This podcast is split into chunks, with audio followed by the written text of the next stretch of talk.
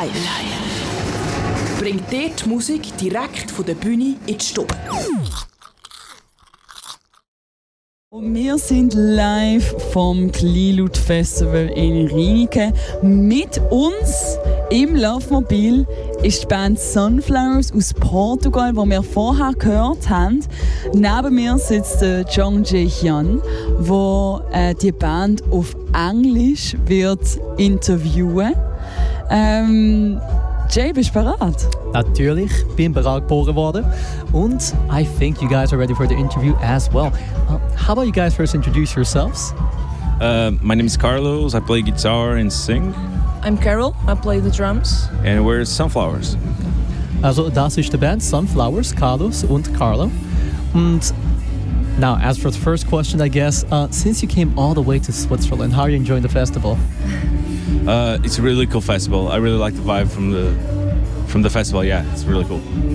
And I, I think most bands that we saw are really cool.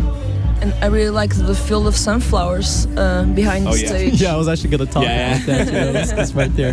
Very convenient. Um, also, sie finden das Festival mega cool. Sie haben das Vibe mega gern und sie finden es auch geil, dass sie ein Sonnenblumenfeld gerade neben der Stage haben. Um, now, of course, um, I wanted to talk about something very special because you're from Portugal and you are not just from Portugal, but you came all the way here just for this one festival, right? And Yeah. uh, I heard you're here by car. How was the How was the trip? Um, it was really cool because we decided to take like a little vacation before. So we went to Spain. We went to to like the the coast near Barcelona. We stayed there for a couple nights. We visited some castles. Some did some some time on the beach and all. Um, then we we came to Spain uh, to to France. We went to Carcassonne and um, it- what was the other town?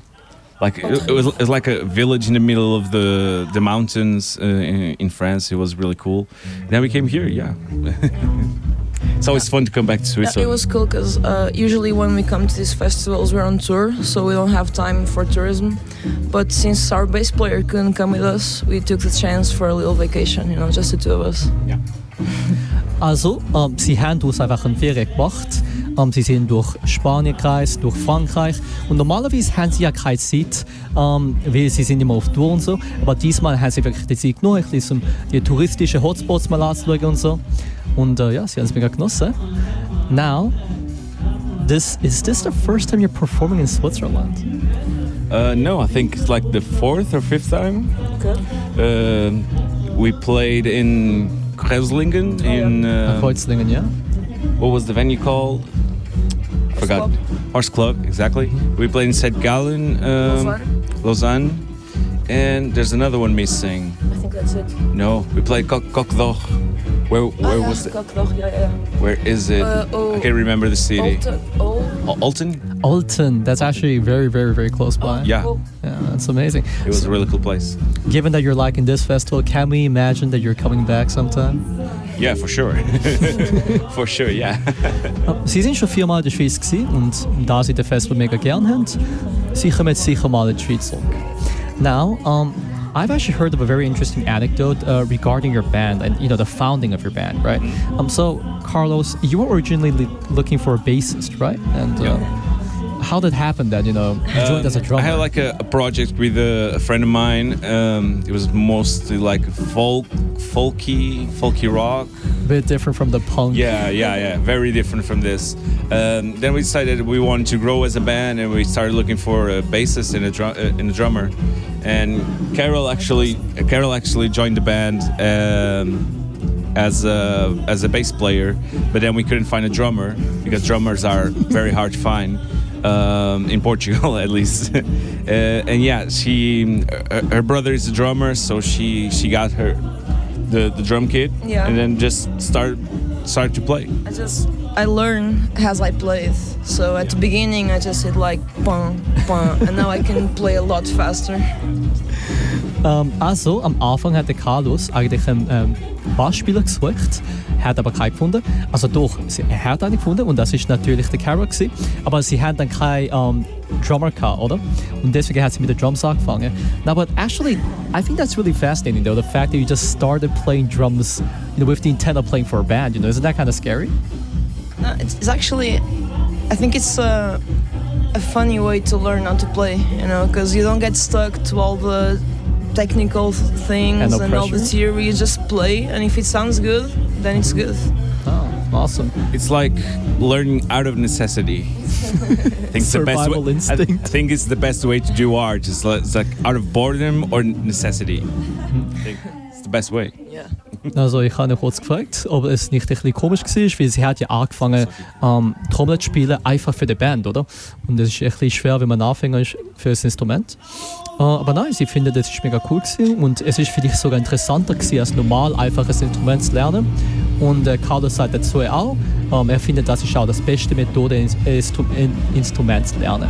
Genau, um, now what I really find interesting too is the combination of the genres you've got going here. Because psychedelic punk, you know, it's like when I'm listening to psychedelic music, I'm not exactly expecting the clash, you know. Yeah. Um, how'd you come up with the like? How did you develop your sound? Like, how did it come to be that way? Uh, I don't know. I, I think we started listening to a lot of California psychedelic rock, like modern California psychedelic rock, like Segall, OCs, and uh, and all of those bands. Um, and then we just started to like develop a sound. I don't, I I don't know.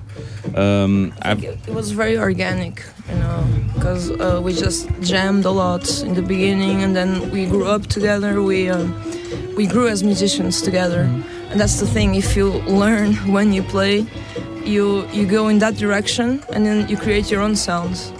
Um, may I ask in that case, what do you have any like specific influences you can name?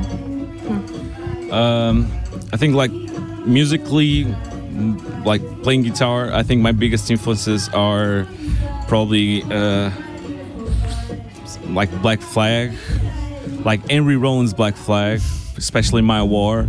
Um, also, think Ty Segall as well, uh, John Dwyer from OCs, um, East Bay Ray from Dead Kennedys. That's a big one. Yeah. Um, and I think, I mean, I, I guess that's it. I don't know. I, I, I sometimes listen to to like a new band or something uh, from like the seventies, from the eighties, and I and then, like in the beginning, people always said that we, that we sounded like B52s, uh, and I never really understood why until I listened to, to them like two years ago, and I was like, oh yeah, we do we do sound like B52s, but yeah, we never listened to the B52s uh, before that, so it's fun to, to see how we can sound like other bands without really Try to copy them. without really listening to other ba- to, to those bands. I think we, probably got in the same way, from the same influences, I guess.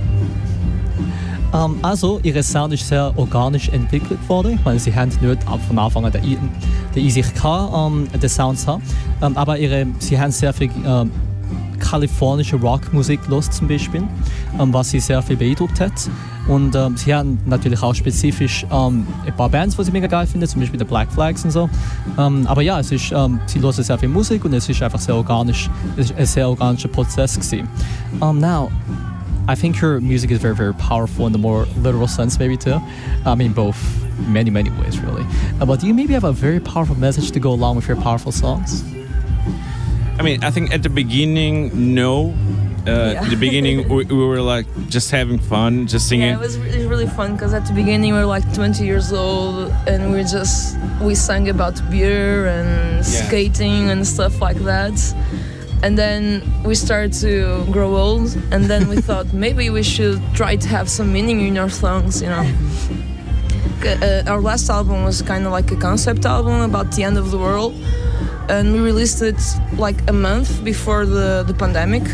So it's, it was really ironic, and yeah, and now we're we're working on something new with, I know, some deeper meaning as well. Yeah, I think like it has a theme now, um, like a message that because as we start to get bigger as a band, we start to get a bigger platform. Yeah. Uh, so Especially in Portugal. yeah, especially in Portugal. So like if you have a, a, a big a big platform, you kind of feel like you have to put some meaning to the songs.